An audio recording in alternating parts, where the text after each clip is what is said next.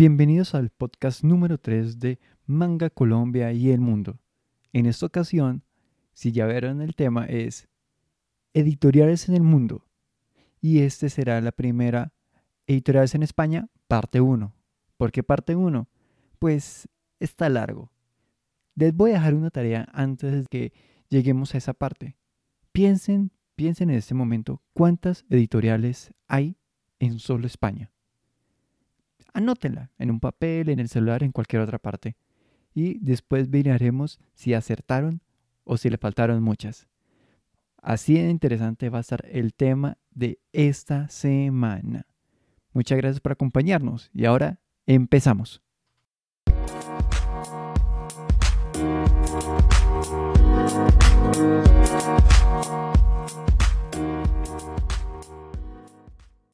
Empezamos ahora entonces con las novedades y las salidas en todo el mundo. Empezamos por Colombia. Ya saben, no ha salido nada por parte de mangas, puesto que no se ha determinado qué sucedió con la distribución por parte de Panini para Colombia. En teoría ya se debería saber o ya estamos a punto de saber. Planeta todavía no ha dicho nada. Pero hay una situación y un dato interesante que al parecer pocos saben. ¿Quieren escucharlo? Existe una editorial en Colombia, colombiana directamente, de novelas ligeras en español. Se llama Shosetsu Editorial. Dicha editorial existe desde el año pasado, pero tuvo problemas con su primera licencia. La primera licencia no funcionó muy bien y tuvieron problemas con la editorial japonesa, con lo cual tuvieron que eliminar su primera obra y salieron ahorita con una nueva negociación. Es su primera nueva obra para editar y vender de manera digital que se llama Me he vuelto el enemigo de las mujeres. Fui invocado a otro mundo como un personaje genérico. Sí, es un Isekai. El, la ocasión y la situación diferente es que es un Isekai con tema o con situaciones adultas. Si solamente quieren saber más de este, pueden verlo en su página de Facebook, que es Shosetsu Editorial. Esta salió el 23 de marzo y por el momento solamente se encuentra de manera digital. Ya han determinado que es posible que salga en físico, pero todavía no se sabe nada. Hasta el momento es este lo único que hay por parte de dicha editorial, una novela ligera R18, clasificación adultos, para Colombia y el resto de Latinoamérica con traducción en español oficial. Ahora vamos con los demás países. España. Agárrense porque hay muchas, muchas, muchas novedades y hay muchas cosas interesantes que podremos ver. El 22 de marzo, por parte de Kitsune Manga, salió el tomo número 6 de El ratón de biblioteca. Este es una adaptación a manga de una novela ligera del mismo nombre. Tal vez la conocen de que es el anime del Isekai de una muchacha que ama los libros y es transportada a otro mundo donde es una edad media, no existen los libros y solamente son para las personas de el más alto nivel económico y de la nobleza y la aristocracia. Es una historia interesante. Para SS Ediciones tuvo varias novedades. Se estrena la serie Una habitación de color de la felicidad, una serie interesante si alguno la ha leído. Es sobre una chica que es secuestrada por un acosador, se podría decir, pero nada es lo que parece, puesto que este secuestro lo que en verdad es una ayuda muy grande para esta, esta muchacha que es una estudiante todas las cosas que se desenvuelven hacen demostrar que nada es lo que en verdad lo que parece y hay mucha más profundidad de lo que da a simple vista. De un estreno ahora continuamos a un final, que sería de la serie Hasta que la muerte nos separe, Until Death Do Apart. Con 13 tomos, sería el último. Lo curioso es de que yo estaba seguro que eran 26 tomos de la edición japonesa Procedí a revisar y efectivamente son 26. Parecer son tomos dobles, puesto que es de más de 500 páginas. El resto de las novedades que saldrían serían Kakegurui número 9 y el Kakegurui Twin número 9. La pequeña forastera número 10 y el manga de Persona 3, tomo número 9. Continuamos y seguimos con más estrenos, y no solamente de licencia, también de editorial, pues sale la primera licencia de Odaiba Ediciones también el 23 de marzo. ¿Cuál manga sale? El tomo único de La empalagosa dieta del amor de la mangaka Mika. Es un tomo único de historias románticas y al parecer algo interesantes y extrañas para aquellos que les guste el género. Bueno, continuamos con más novedades y otras editoriales. Bueno, seguimos con Planeta Editorial. Planeta Comics entonces sale en 24 de marzo. Sale un tomo único de Neo Parasite F. Interesante tomo único recopilatorio sobre el mismo universo de Parasite. Se acaba Blooming Into You, número 8. Creo que ese es un Yuri. Segundo tomo de Lamu, de Rumiko Takahashi y sale el tomo número 5 de el gran éxito, guiño guiño, Samurai 8 de Masashi Kishimoto. Otras novedades que también salen son Beyond the Clouds, número 2, Dragon Quest Fragmentos del Mundo Olvidado, número 6, Grand Blue Fantasy, número 2, My Academia, número 26, Creo que eh, España es el último de los cuales se editan localmente eh, Academia, que es el que está como más atrasado. Rine número 34. Y lo otro que también sale son dos versiones de Dragon Ball Super. Dragon Ball Super número 9 y otra que es como le dicen la serie roja Dragon Ball Super 47 y 48. ¿Alguien me explica? Es que estuve buscando, pero no entiendo por qué hay dos versiones y qué son estas versiones eh, como serie roja y con números así. Son por capítulos. No, no desconozco esa parte y he buscado y no estoy tan seguro. Bueno, continuamos con más novedades. Seguimos con otras novedades del 24 de marzo, esta vez de la editorial Gallo Nero. El manga se llama Tokyo Goodbye de Oji Suzuki. Es un tomo único y es una colección de historias cortas e inquietantes al parecer. Y es la primera obra creo que llega de, eh, de Oji Suzuki a España. Continuamos con entonces otras novedades y otra editorial. El 25 de marzo llegan novedades por parte de Fandogamia Editorial. Sería el tomo 2 de Historias Absurdas. Así se llama, Historias Absurdas, así se llama el tomo. De el creador Rie Arai. Más novedades del 25 de marzo sería por parte de Panini Editorial España. Tomo único O Roden, que es secuela de Oro, que es historia de Buronson y dibujado por Kentaro Miura. Sí, el mismo Kentaro Miura de Berserk. Otras novedades que también salen por parte de Panini.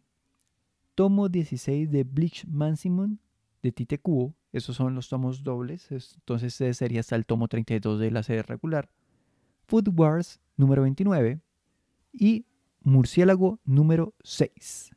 Las novedades del 25 de marzo parece que nunca acaban. Seguimos con más. Esta vez con parte de Aresh Manga. Con un estreno, la serie que se llama Josefina, la emperatriz de las rosas. Ojo, esta es dibujada por Yumiko Igarashi, que fue la misma que dibujó eh, Candy Candy. Es una serie de cuatro tomos. Ahora también se sigue el tercer tomo de Magical Gear Holy Shit de Soryu. Es una serie loquísima para aquellas personas que hayan leído al menos un capítulo.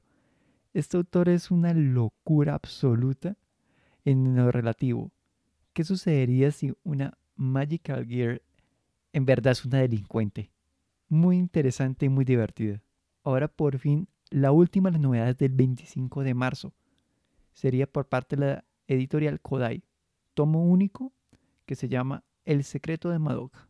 Pueden buscar para que entiendan un poquito más del tomo, puesto que aquí me alargaría si quisiera explicar de lo que han dicho de esa serie. Momento, eh, al parecer me faltaba una editorial del 25 de marzo. Es Editorial Iberia España que salió ese día, Hanako-kun, El fantasma del lavabo, número 2. Tengo entendido que es un éxito y se ha vendido bien y acá rato veo que lo piden en todos lados. Gleipnir número 4 y Darwin Game número 4. Bueno, ahora sí podemos pasar a las novedades del 26 de marzo y arrancamos con una buena cantidad porque quien viene es Norma Editorial. La novedad más interesante es la nueva edición de Norma por parte del el manga Helsing de Kota Irano, puesto que será una nueva edición tapadura de lujo de 5 tomos, es decir, dos tomos en uno.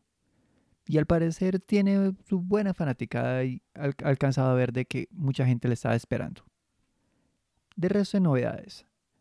Ajin, semi-humano, número 15. Bungo Stray Dogs, número 14. Dead Dead Demus de Destructions, número 8. Kageno también quiere disfrutar de la juventud, número 7. La singularidad de Ptolomeo, número 6. Nuestras preciosas conversaciones, número 5. Seraph of the End, número 17. Snark World, número 2. Y se acaba Paredes que nos separan de Haru Tsukishima, con su séptimo número.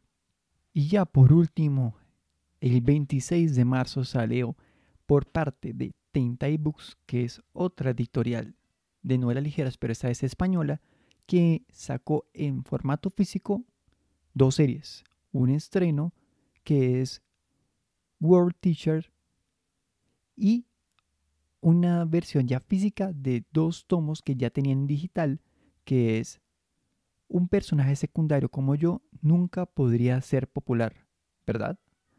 Estas ya se encontrarán por fin disponibles en físico en España, en español ya estaban editando esas novelas en digital en versiones en español e inglés. Bueno, ¿que compraron algo de España? Bueno, ya terminamos con España. Continuamos con México. Pero caí en cuenta de algo.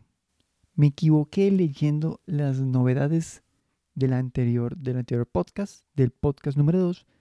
Tenía las novedades seguidas de lo que fue esa semana que pasó y esta que venía, es decir, esta de la que estoy haciendo el recuento. Leí de lo que salía esta semana en vez de lo que ya había salido. De todos modos, si ustedes no sabían cuáles son las novedades de esta semana que pasó, procedo de nuevo a colocarlo. 14 novedades y un box set, de las cuales se encontraron las siguientes. Withering With You, estreno, primer tomo. Demon Slayer número 14. Shaman King número 5. Twin Star Exorcist número 22. Atom número 12. Fire Force número 16. Furifura número 11. My Hero Academia Ilegales Vigilante número 4. Mob Psycho 100 número 9. The Promised Neverland Número 11. Recomendación. Lean el manga y no vean en la segunda temporada del anime. Slam Dunk número 12. Vamos a la mitad. Son 24. Takagi, la maestra de las bromas pesadas. Número 10. We Never Learn. Número 3. Yuna de la Posada. Número 9. Y el box set de Home Sweet Home. Después de repetir todo lo que eran y que habían sido las novedades de Panini de México y de pensar que había quedado así. ¿Por qué nadie me lo dijo? ¡Ay, debo haber parecido un idiota! Continuamos con las novedades de Kamite Manga que esta semana pasada también sacó dos novedades. Kenya no Mago número 4 y Trinity 7 número 5. Qué bueno ver que de nuevo están publicando más seguido muchas de sus series. Y bueno, ya para terminar toda esta odisea tan larga de novedades en español, vamos con Argentina. Por parte de Panini, el 26 de marzo salió el estreno Orange número 1. En Colombia ya salió con la misma edición de México y nos quedó faltando el tomo número 6. También salió el primer eh, tomo de Banana Fish, según tengo entendido, fue un éxito muy bueno. Ha estado vendiendo muy bien, al menos de lo que he visto en varias redes sociales. Claymore número 7 y Kaguya-sama Love is War número 5. Y ok, ahora terminamos con las novedades de Ibrea Argentina. salió el estreno de Rent a Girlfriend número 1, que también salió con portada alternativa. Beastars número 6. Chainsaw Man número 3. Shaman King número 4. Spy Family número 5. Card Captor Sakura Clear Card número 7 y The Rising of the Shield Hero número 5. Con eso terminamos todas las novedades.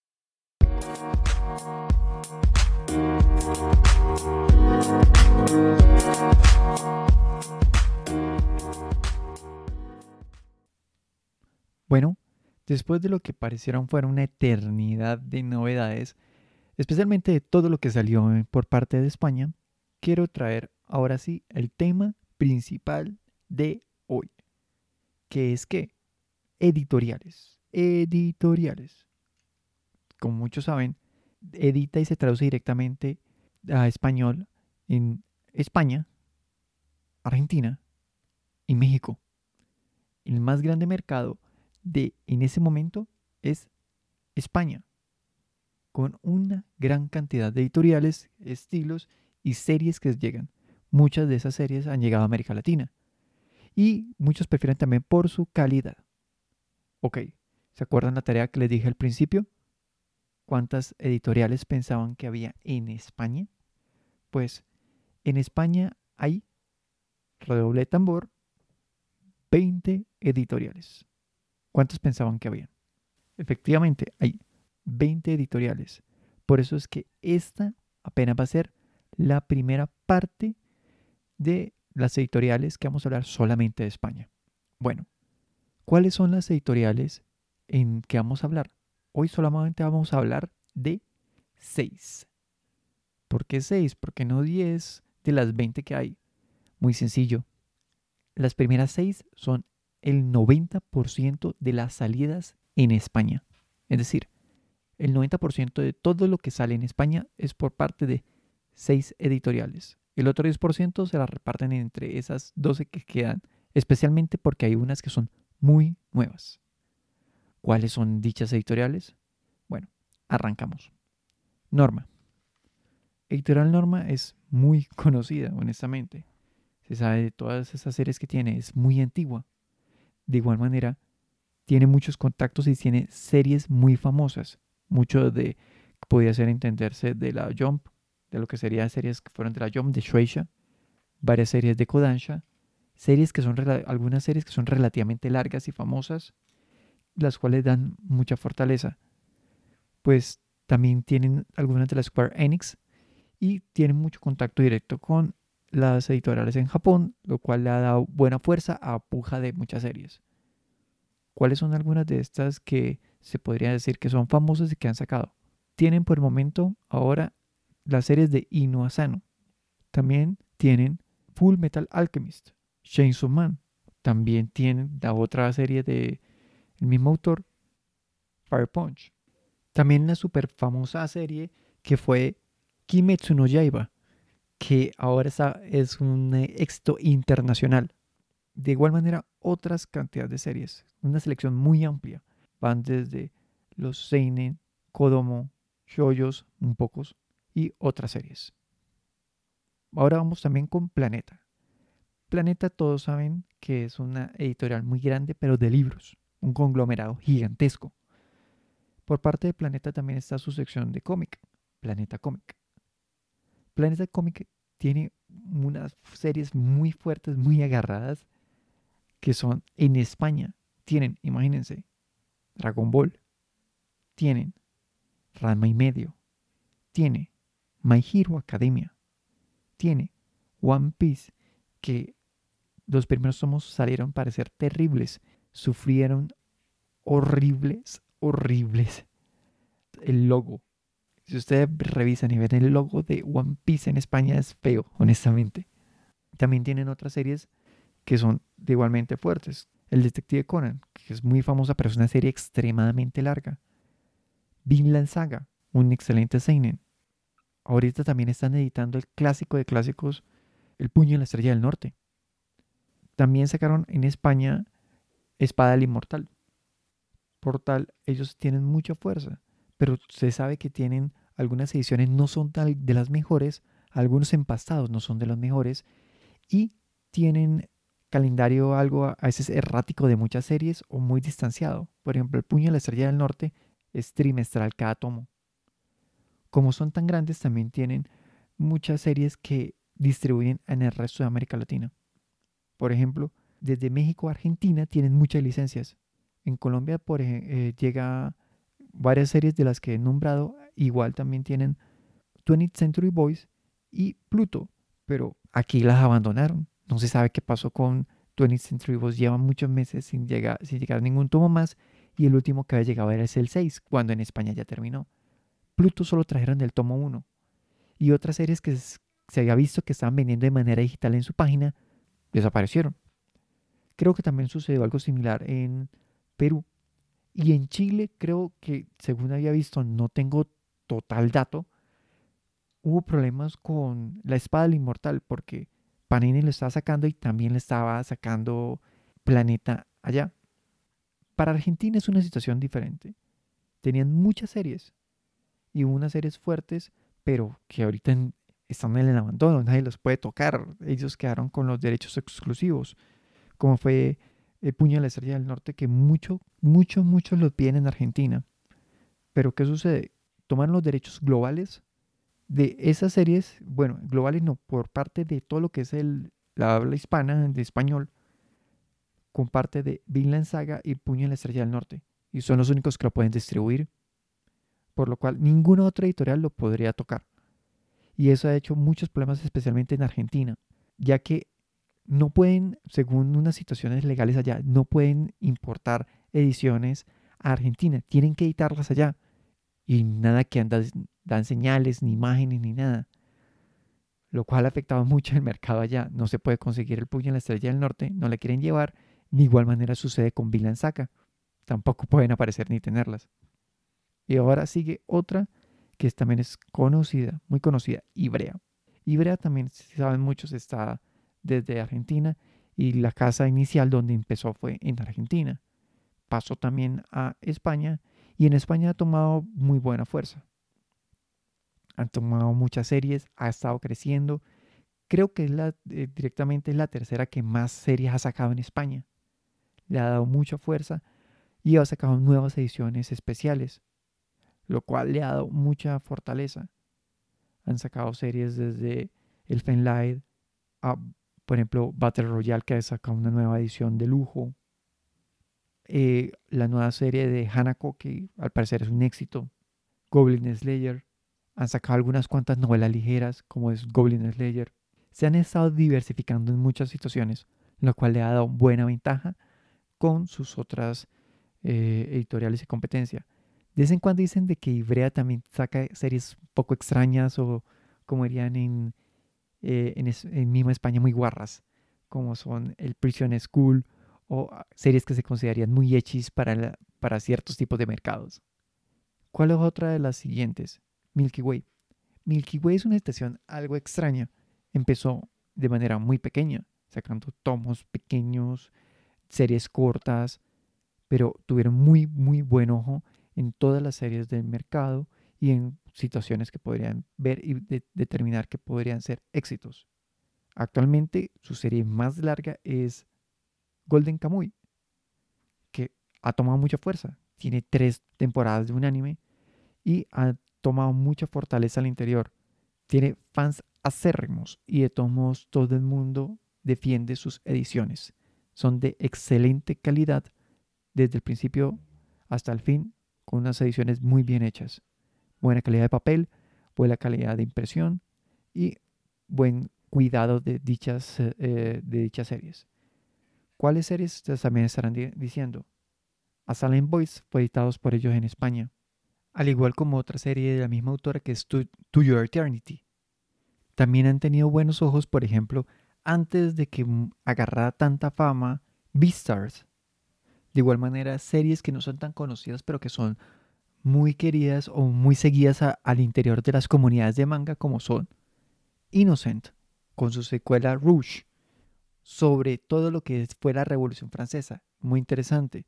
Blue Period, que es un manga sobre los artistas, series también que es- considerarían diferentes y complicadas, como son Killing Stalking, uno de los pocos mangas que se han editado al español. Rastro de Sangre, que es una de las obras del mismo autor de Flores del Mal. Atelier Witch Hat, una obra con un arte increíble. Es decir, han ido creciendo poco a poco, que fueron desde una editorial muy pequeña a ser una de las más reconocidas al inte- a nivel internacional y ser una de las grandes medianas en mismo España. Bueno, ahora seguimos con Panini. Editorial Panini, a diferencia de lo que se presenta en México, parte de Latinoamérica y Argentina, este conglomerado italiano no es tan fuerte en España como es en esos países.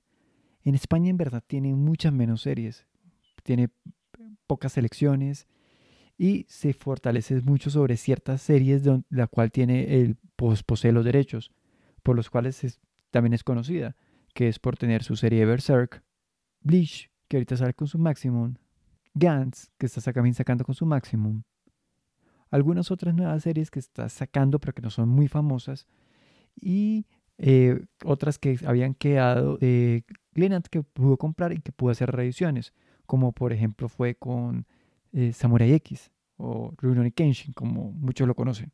¿Qué sucede con eso? Que tampoco es muy reconocida y muy querida en España. ¿Por qué dirán eso? Bueno, se sabe que algunas de sus ediciones no son las mejores. No, colocan sus hojas a color, no buscan hacer series interesantes y no tienen un correcto cuidado editorial. Eso ha venido haciéndoles una mala imagen en parte allá. Incluso han encontrado casos de mangas mal maquetados en donde salen las notas, salen las observaciones en otras partes, hojas que salen en blanco y otras cosas más. Al igual que incluso los terribles cuadros que tapan el arte simplemente para colocar los escritos, pues pareciera que alguien no los limpió para colocar el texto sobre la imagen. Eso ha afectado mucho, mucho la situación allá. Y aunque tiene series, como ya digo, interesantes, incluido como Banana Fish, eh, como digo, Gantz y otras, no le ha dado suficiente fortaleza para crecer. Y antes ha disminuido cierta parte al interior de su propio mercado en España, donde se ha notado que la gran fortaleza de Panini, además afuera de Italia, es en México, las licencias que se salen de México al resto de América Latina, a excepción de Argentina, que tiene competencia con Ibrea, y en Brasil. Bueno, eso es una parte de lo que estamos hablando ahí de Panini España. Y bueno, para terminar la conversación de hoy, está también la editorial SC. SC es más conocida incluso también por sus cómics, puesto que ellos son los que tienen los derechos de DC en España y sacan muchísimas, muchísimas ediciones de sus cómics en España, que incluso nos han llegado acá algunas, por ejemplo, la última colección que llega aquí a Colombia de la colección de DC es de ellos.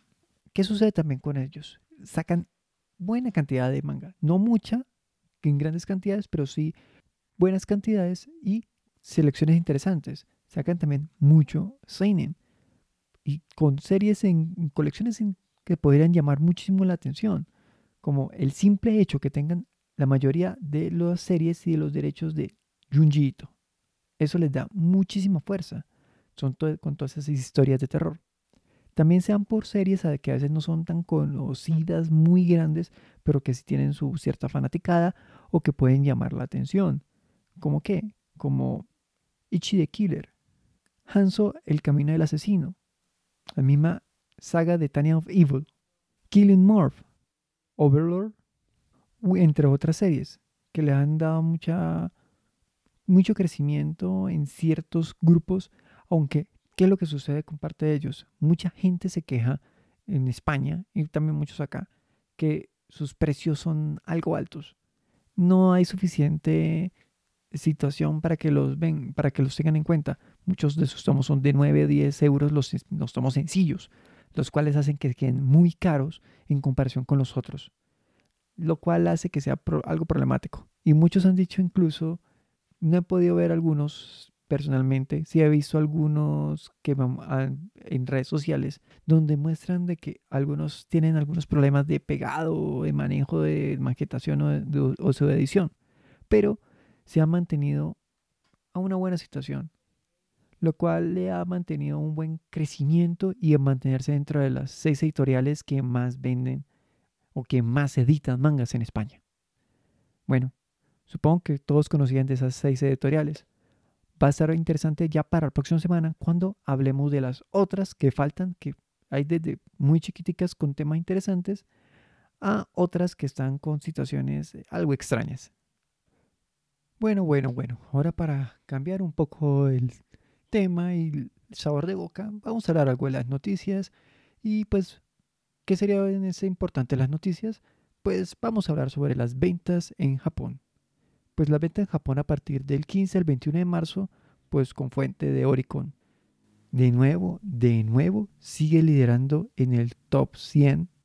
En el primer puesto, Jujutsu Kaisen número 15 156 mil copias vendidas en esa semana, teniendo un total de 1.527.000. De ahí para abajo sí está un top muy interesante. ¿Qué sucede? En el segundo lugar está Golden Kamuy con el tomo 25. Para cuatro días tiene 116.000, que es buena cantidad. En el puesto número 3 está Sousu no Frieren número 4.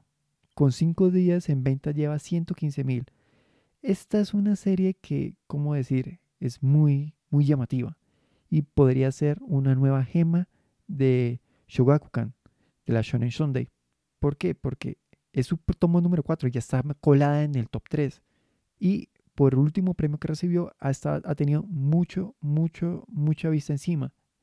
Su, apenas su cuarto tomo ya se encuentra en estas y no ser una serie que sea tan famosa da mucho por, por decir y por conocer. Un datico más, está también en otros puestos más abajo con 200.000 copias cada tomo, lo cual da a entender de que estamos ante una buena forma y algo muy interesante. Quisiera comentarles después más sobre esta serie, pero más que todo podría decirse que es, es un recuerdo maravilloso, gracias, la serie. Una situación muy llamativa acerca de cómo es punto de vista de alguien que es inmortal.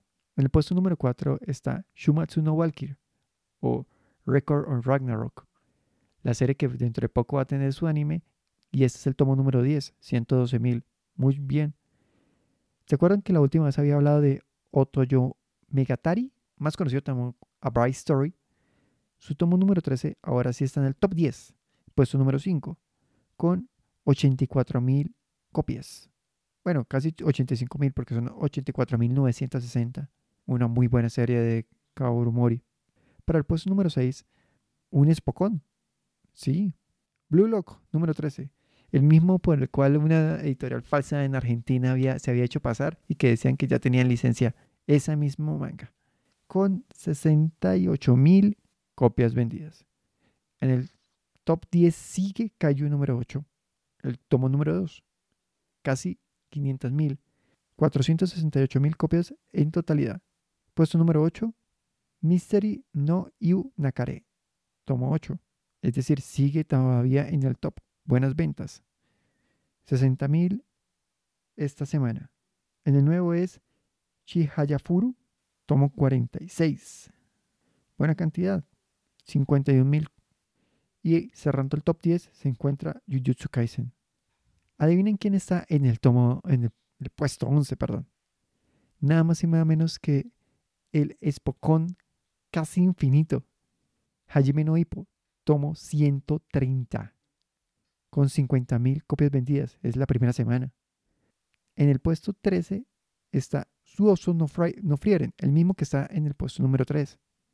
Es el tomo número 1, con 233.000 en totalidad, y esa semana solo fue 50.000. Es decir, está, está saliendo a la luz. Ya del 12, el 14 hasta el 20 son puros tomos de Jujutsu Kaisen. Es decir, sigue una dominación absoluta. Absoluta. Otro dato interesante, que Yotsubato sigue, sigue apareciendo, lo cual me parece raro. No ha, no ha bajado así mucho y sigue vendiendo. Jason Man sigue en, en el puesto 32, pero sigue vendiendo. Casi también 500 mil copias vendidas. Se han mantenido unas ventas muy interesantes y está relativamente surtido entre todas las editoriales. Curiosamente, en el puesto 59 está una serie que está ganando cierta fama en internet. No sé, no sé si es fama o infamia, que es el manga de las 100 novias. el, pues, el tomo número 5 vendió 17 mil copias. Y otra cosa que llama poderosamente la atención es el manga que acaban de anunciar que va a tener un anime, Mieruko-chan, tomo 5, que aún, ojo, digan, aún no ha salido a venta, sale el 22. Y este es de el 15 al 21. Adivinen las ventas, 15 mil. No ha salido, eso es pura preventa. Va a dar muy buenas señales. Entonces estén atentos de lo que podría suceder. Shingeki no Kyojin 33 no ha querido pasar de los millón. Se sigue ahí. 981 mil copias. Está a punto de pasar. Kimetsu no Yaiba ha estado saliendo poco a poco del top 100, pero sigue vendiendo mucho. Por lo que podemos ver cosas buenas. En totalidad, quien más vendió en esa semana de tomos vendidos fue Jujutsu Kaisen, 836 mil. Seguido de Kimetsu no Yaiba, 303 mil.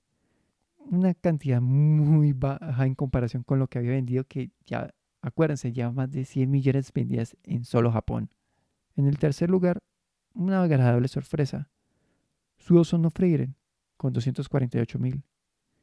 Cuarto lugar, Jason Man, 138 mil. Quinto lugar, Chumatsu no Valkyrie, 131 mil. Sexto lugar, Golden Kamui, 129 mil. Le sigue Shingeki no Kyojin, 117 mil. Sigue abajo The Promised Neverland, 108 mil. Alguien tiene que leer el manga. Ese anime no vale la pena. Noveno lugar, Blue Lock, 107 mil. Va muy bien. Y cerrando el top 10 de ventas acumuladas, Mystery To Inu Nakare, 106 mil. Es decir, un top surtido de varias editoriales y con muchos géneros diferentes. Bueno, la mayoría son series de pelea, pero bajo la un espocón. ¿Listo? Con eso terminamos la revisión de las ventas en Japón.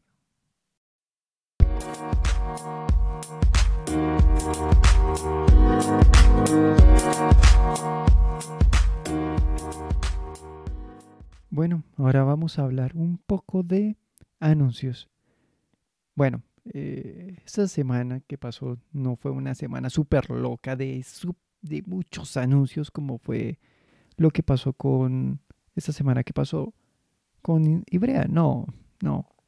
Simplemente hubo dos editoriales que informaron de anuncios que fueron Odaiba Ediciones informó de una nueva licencia que descubriendo despiertos crecimos con trastornos de desarrollo. Esa es una de Odaiba Ediciones. El otro es por parte de Satori Ediciones de España también, que licenció dos obras, dos tomos únicos del mangaka, del mangaka Ryoshi Ikegami, siendo las obras Yuko y Oen. No han dicho nada más, pero se sabe que ellos manejan sus ediciones y sus trabajos editoriales de muy buena manera, como han demostrado con otras obras que han hecho. Por el momento, esos son los únicos anuncios que se determinaron la semana pasada de nuevas licencias. Pero ahí es arrancar y esperar más.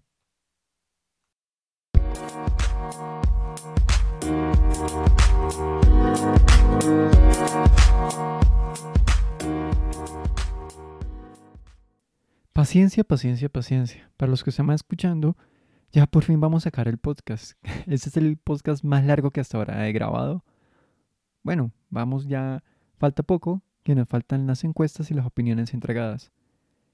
Esta semana, ¿qué pasó? La encuesta fue, como consumidor de manga, ¿sabes todas las editoriales que editan manga en español? ¿Puedes nombrarlas? En Facebook fue lo siguiente. Solamente hubo siete votos. muy poco honestamente. Algo triste estoy. Hubo cuatro que dijeron que sí conocían y otros que tres que dijeron que no conocían. Por parte de Juan Pablo, un seguidor muy fiel de todo lo que hacemos, nombró las siguientes: Panini, Norma, Ibrea, Planeta, Camite, SC y Mickey Way. Que esas son las que sabe, pero también saben que hay otras editoriales pequeñas que no recuerda. Tranquilo que después nosotros también las miraremos. Eso fue por parte de Facebook. En Twitter, en Twitter hubo más participación. Hubo 27 votos, pero las votaciones fueron ligeramente diferentes. ¿Qué ganó en esa encuesta de Twitter? No, solo sé algunas, con 70%. Y claro que la sé, 30%. ¿Quiénes más o menos dijeron? Daniel Cruz, arroba Decros120, indicó. Lo que recuerdo son Panini, Ibrea, Norma, Camiti, Milky Way, SC, Planeta y algunas difuntas como Smash o Glenat. Norma, Norma, Panini, Ibrea, las más visibles, Planeta, sus ediciones gigantes, Kamite, Redes, Milky Way, Monogatari, SC, Kakekuri y Smash que se escucharon por los anuncios, pero ojo, ese Smash de Argentina es una editorial falsa. También que Choi, arroba Choi Koguma, él participa últimamente. Dudo que escuche el podcast, pero saludos hermano. De Panini de México, Argentina y España. Ibrea de España y Argentina.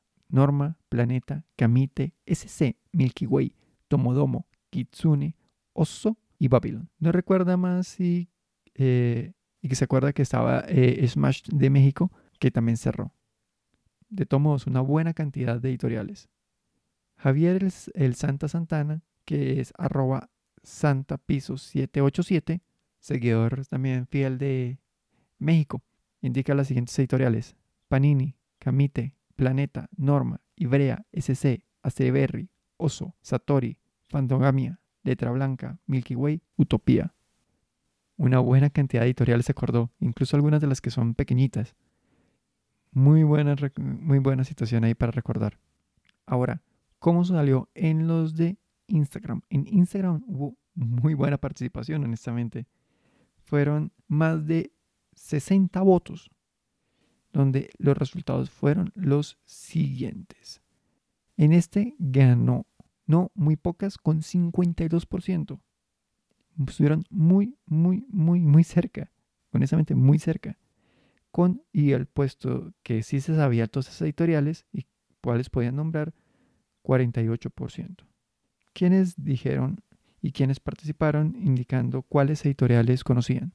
Pues bueno, Cristian Morales indica que de España, Panini, Ibrea, Milky Way, Tomodomo, SC, Norma, Ponenmon, Planeta Comic, Arechimanga.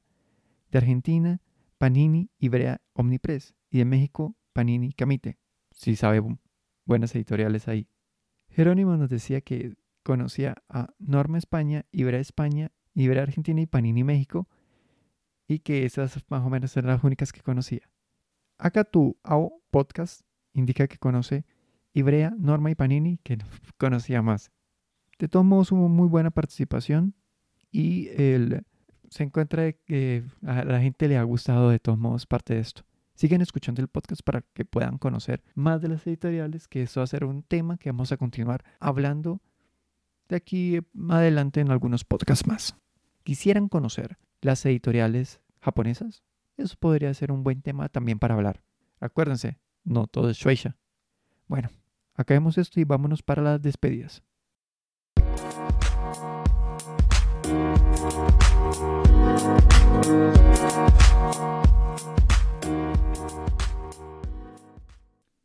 Por fin, despedidas. Se acaba esto, ya por fin terminamos el podcast, la primera parte de Editoriales de España.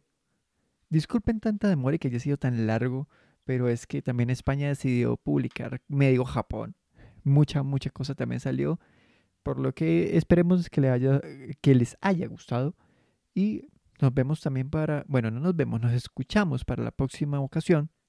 Recuerden de que todo lo que digan para poder mejorar ese podcast se les tomará en cuenta.